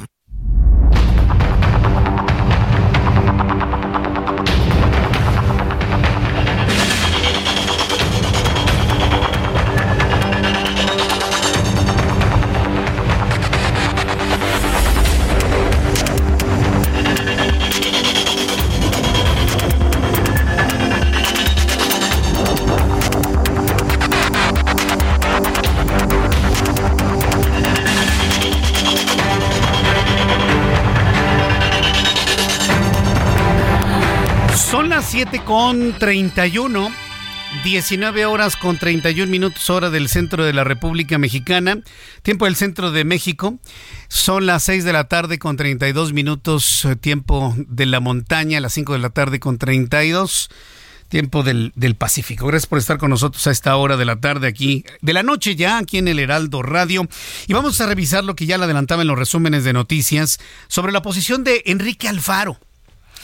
Todo parece indicar que hay un truene, que hay un, vamos a llamarlo de esta manera, un enfriamiento y un distanciamiento de Enrique Alfaro con su propio partido político, el Movimiento Ciudadano. ¿Por qué se da esto? Porque Enrique Alfaro ha insistido que Dante Delgado se acerque a la alianza del Frente Amplio por México para ir junto con estos partidos políticos en la figura de Xochil Gálvez para ganar la presidencia de México en 2024. Dante Delgado no quiere. Dante Delgado no quiere. Mire, Dante Delgado quiere ser el candidato presidencial de su propio partido. Esa es la realidad. Entonces no quiere. ¿Qué hace Enrique Alfaro? Pues truena. Truena con Movimiento Ciudadano y además anuncia que se va a reunir con Xochil Gálvez, el gobernador de Jalisco. Entra en comunicación con Mayeli Mariscal, nuestra corresponsal en Guadalajara, Jalisco, quien nos tiene más información. Adelante, Mayeli. Gusto en saludarte. ¿Cómo estás? Hola, ¿qué tal? Muy buenas tardes. Buenas tardes también a todo el auditorio. No hay claridad en la toma de decisiones al interior de Movimiento Ciudadano y lo que viene en un futuro para el Instituto Político no le tocará ya al gobernador de Jalisco, Enrique Alfaro, quien una vez más señaló que no tiene intenciones de seguir en la política. Incluso añadió que ya no entiende el movimiento y que las decisiones se toman actualmente de forma unilateral y que se requiere someter a la voluntad de quien coordina el partido a nivel nacional, refiriéndose al coordinador Dante Delgado. Vamos a escuchar lo que señaló Enrique Alfaro. Pues ya lo dije, estoy, estoy fuera de esa agenda y la verdad es que después de mi visita a México el otro día, más convencido estoy de que yo ya no quiero participar en eso. decepcionó de la reunión?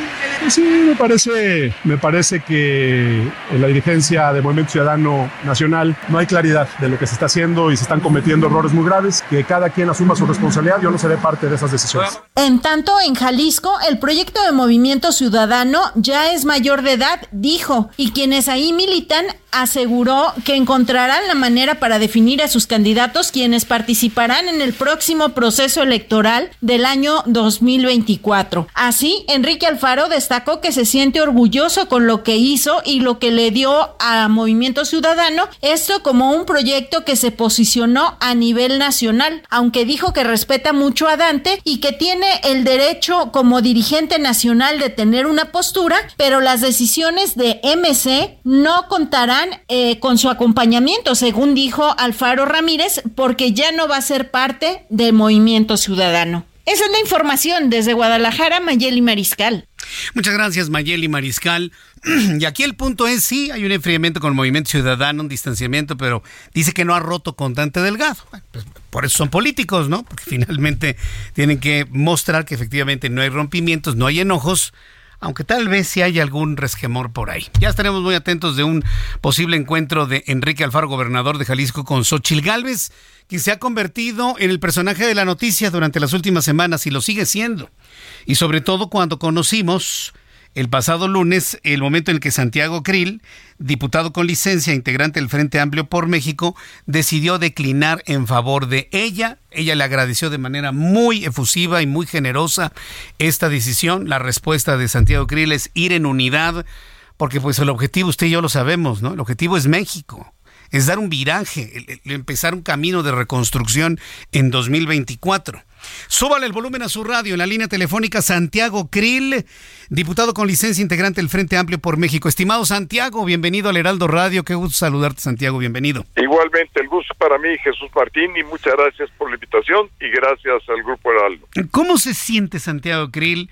después de esta decisión, que si lo vemos desde el punto de vista de proyecto personal, pues es muy difícil tomar por tercera ocasión una decisión de declinar en favor de alguien más. Me queda claro que fue un compromiso asumido y que se está cumpliendo el compromiso, pero personalmente, políticamente, humanamente, ¿cómo se siente Santiago Krill con esta decisión?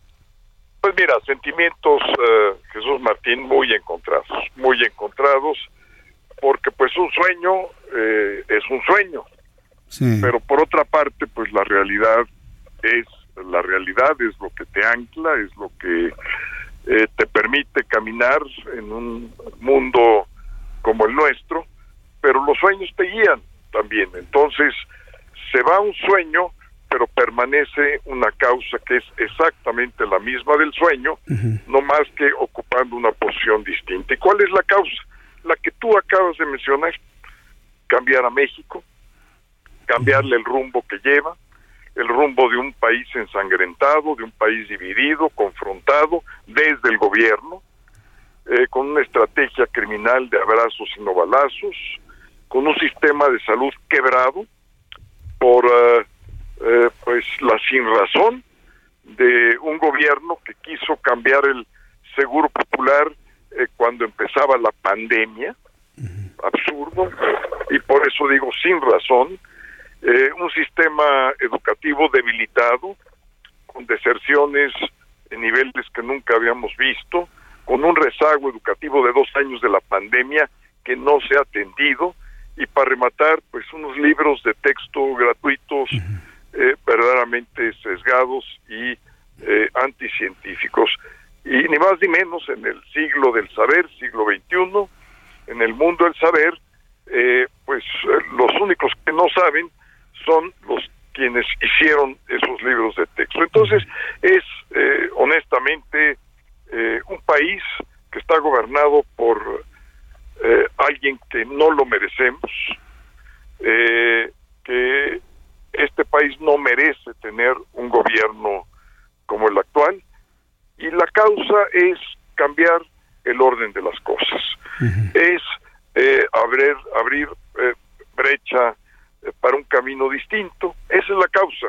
La causa persiste y el sueño a través de esa causa persiste, pero ya no, digamos, la aspiración personal, pues que ahora tiene que transformarse en otro lugar que voy a ocupar en ese frente de batalla, en esa primera línea de defensa, es distinto, pero la causa, eh, Jesús Martín, es exactamente la misma. Sí, yo creo que si hablamos de causas y pensamos en ese, en el concepto de la unidad y en el fin máximo que es nuestro país, yo creo que eh, todos en la posición en la que nos encontramos, pues vamos a contribuir a ese camino de reconstrucción que tanto necesita nuestro país. Pero de manera concreta, ¿cuál es el ofrecimiento de Xochil Gálvez? Es decir, integrarse a una coordinación. Hay quienes han entendido que será la coordinación de la campaña misma cuando ésta tenga que arrancar. Exactamente cuál es la posición que ofrece Xochil Gálvez a Santiago Krill. Esta última que mencionas, la, el ofrecimiento cuando le comuniqué yo la noticia eh, de ser el coordinador general eh, de la campaña constitucional cuando esto ocurre y una vez que los resultados eh, del proceso para nombrar al coordinador del frente hayan concluido, entonces pues me, tocará una enorme responsabilidad de poder llevar esa campaña a buen puerto. y bueno, pues yo estoy en espera eh, de lo que diga la gente respecto al resultado. Eh, eh, yo ya me manifesté por Xochitl Galvez, pero soy uno de, de esos tres millones de la lista de, pues, de electores que van a votar el próximo 3 de septiembre. Y bueno, yo esperaré los resultados y si sale triunfadora, pues eh, empezaré ya a conformar eh, los equipos de campaña, eh, por supuesto junto con Xochitl y por supuesto junto con los tres partidos y también con las organizaciones sociales. Los tienen que verse bien representados dentro del equipo, bien reflejados, cómodos, para que puedan dar lo mejor de cada uno de ellos mismos, lo mejor de los partidos y lo mejor de las militancias y ponerlos a trabajar y ponernos a trabajar en plural. Correcto. Ahora que ya Santiago Krill no está en, la carrera, en este caso, para eh, conquistar la coordinación de este Frente Amplio por México y en su momento la candidatura presidencial, eh, ¿Volverás a la Cámara de Diputados en activo? ¿A volver a ser presidente de la mesa directiva? ¿A, las responsabilidades de diputados o ya no? No, no, Jesús Martín. Yo ya quemé mis naves, por decirlo así, eh, en función de este proyecto. Yo voy en serio, eh, voy a dedicarle todo lo que tengo, mi experiencia, mi vitalidad, mi energía, eh, mi formación y todo lo que he aprendido en el camino de 30 años de servicio público, lo voy a dedicar a esta causa por las próximas 40 semanas, que es lo que falta. Y en estas 40 semanas quiero dar lo mejor de mí, eh, en función de la causa de cambiarle el rumbo al país y eh, eh, pavimentar un camino que nos lleve al bienestar, que nos lleve a la paz, que nos lleve a recuperar nuestro sistema de salud, que nos lleve a tener una muy buena calidad educativa a la altura de un mundo global, a la altura del siglo XXI. Son causas muy concretas por las cuales estoy decidido y por eso ya no regreso, ya ni la Cámara ni el Senado eh, tendrán la generosidad de hospedarme. Yo me voy aquí a esta causa, quemo mis naves y eh, yo espero llevar a buen puerto eh, la campaña. Yo estoy seguro que todo va a salir muy bien, estimado Santiago, sobre todo porque lo hemos comentado en otras ocasiones en la radio, en la misma televisión. Somos millones de mexicanos los que tenemos nuestra fe puesta en ustedes. En que eh, arranquemos un camino de reconstrucción de todo lo destruido en estos años, Santiago. Eh, queremos certezas para nuestros hijos hacia el futuro fundamentalmente. y esa esperanza está en las manos de todos ustedes, en la posición que les toque en este momento participar porque no, me imagino nuestro país con otros seis años de, entre comillas, la continuidad de lo que hemos vivido en este tiempo, Santiago. Yo no me lo puedo imaginar. Pues déjame decirte que no lo podría yo decir mejor de lo que tú lo has dicho. Eh, esa es la causa, eh, esos son los motivos de mi decisión. Eh, antes que cualquier otra cosa en la vida pública es México, es su gente, son nuestras familias, es mi familia, eh, inclusive antes que cualquier otro interés personal, de grupo o partidista. Primero es México, esa es la causa del servicio público y, y bueno, pues es la decisión que yo eh, ya tomé, eh, estoy nada más esperando para ver qué lugar ocupo. si es Ochil, ya tengo un ofrecimiento y lo he aceptado pero de cualquier manera mi decisión es estar en la primera línea de defensa y ahí voy a estar. Eh, el lugar hay veces que no es, eh, eh, digamos, no es lo, lo fundamental, lo, lo, más importante, los cargos. lo importante es la causa y la decisión para adoptarla y asumirla plenamente. Y, más si estamos hablando de un gobierno de coalición, estimado Santiago. Yo creo que en un gobierno de coalición todos los participantes van a tener un peso específico y muy importante en la toma de decisiones a partir de 2024, Santiago. Así es, un gobierno de coalición, y lo has dicho muy bien, es un gobierno de integración plural, eh, es un gobierno en donde tiene que haber una clara coordinación, entre los distintos gabinetes, ministerios, eh, en este caso la presidenta, porque pues solamente digamos las finalistas son dos mujeres, entonces yo espero que eh, alguna de las dos eh, llegue hasta el máximo puesto político del país. Y un gobierno de coalición pues es un gobierno que debe de tener a los mejores talentos de la sociedad civil, y de los partidos políticos, en este caso del Frente Amplio por México. Y bueno, mira, como en un partido de fútbol, tan importante a veces es una defensa como un portero, como un medio o como un delantero. Eh, hay veces que eh, los partidos dependen de cada uno eh, de los jugadores cuando les toca o parar la bola o despejarla o meter un gol o dar un pase. y eso es lo que es un gobierno de coalición.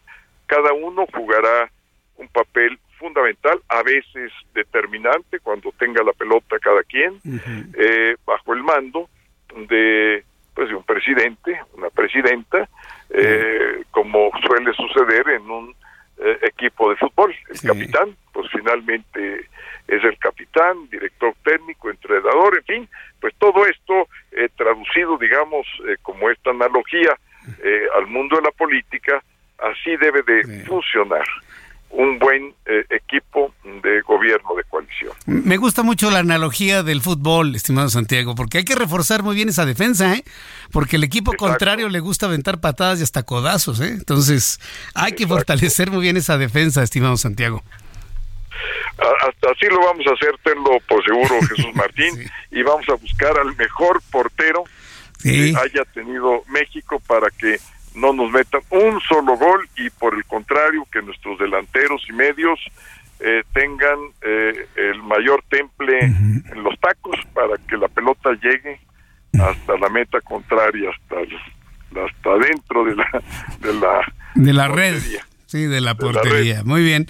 Pues me gusta escuchar ese entusiasmo, estimado Santiago, un entusiasmo que yo hago votos esté en todo el Frente Amplio por México, que ese entusiasmo y ese, ese deseo de unión, de ir todos unidos con fuerza, pues se mantenga todos estos meses, porque pues sí es un reto muy importante, son 40 semanas, pero 40 semanas dichas así se van muy rápido, pero desde el punto de vista político y mantener el entusiasmo es un verdadero maratón. ¿eh? Me imagino que va a haber una estrategia para mantener ese entusiasmo durante todo este tiempo, ¿verdad, Santiago?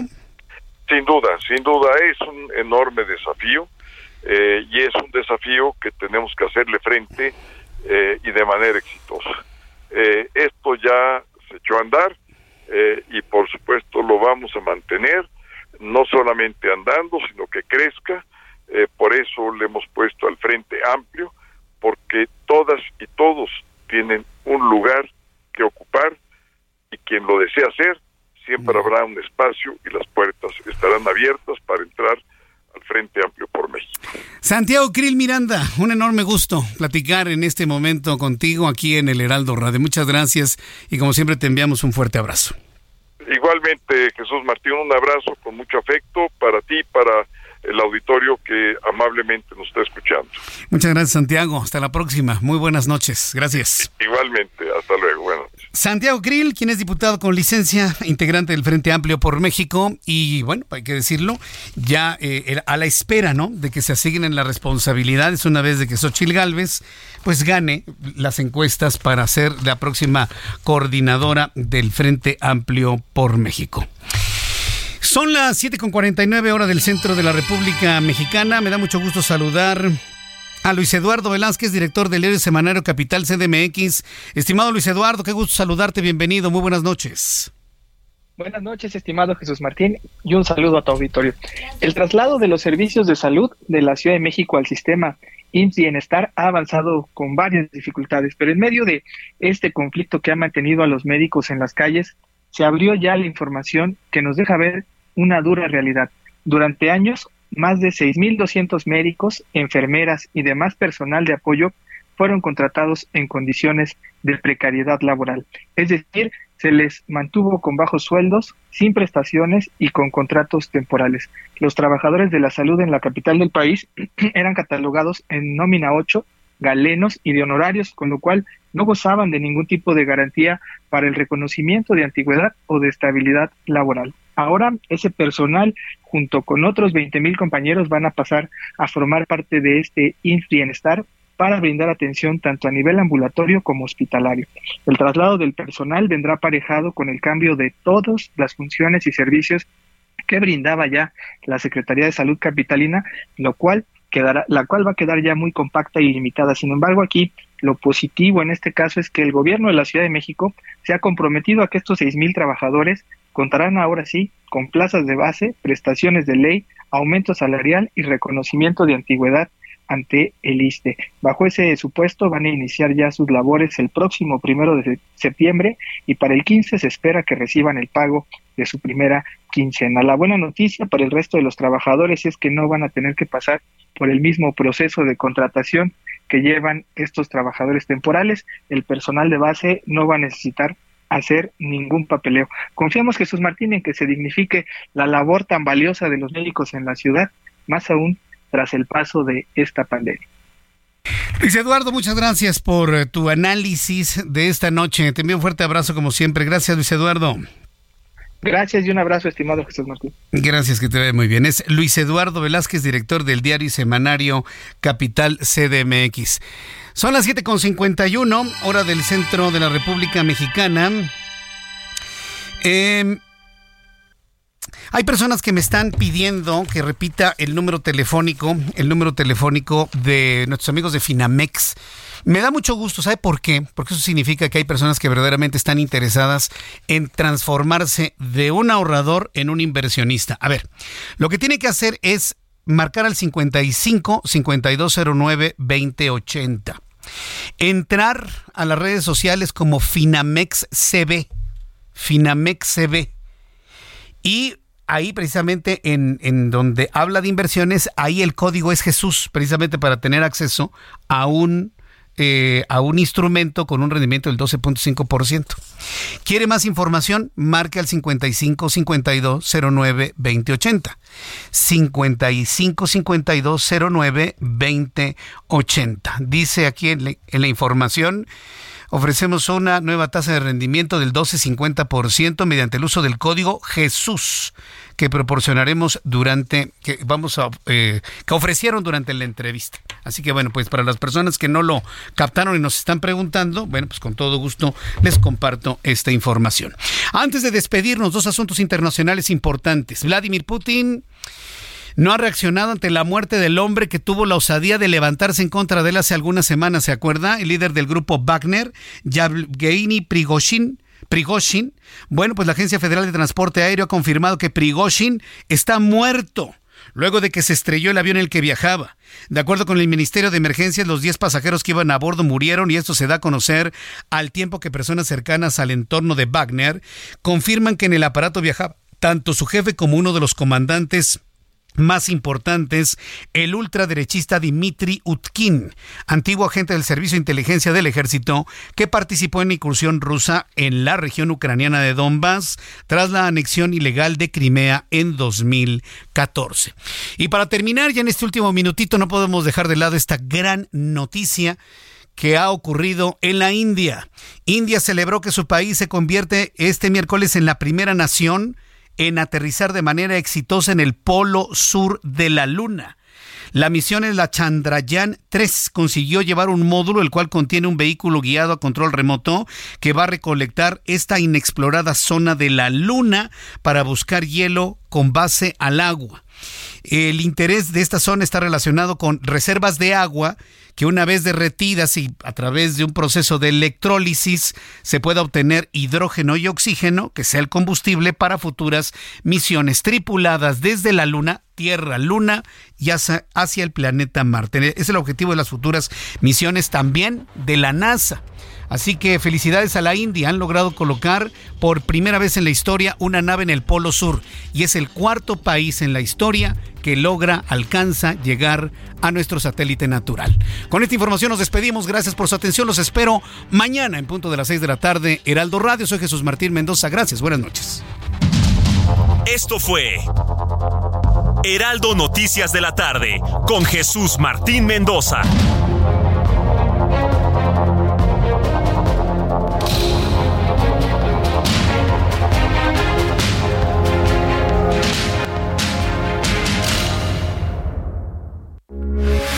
Radio, con la H que sí suena y ahora también se escucha.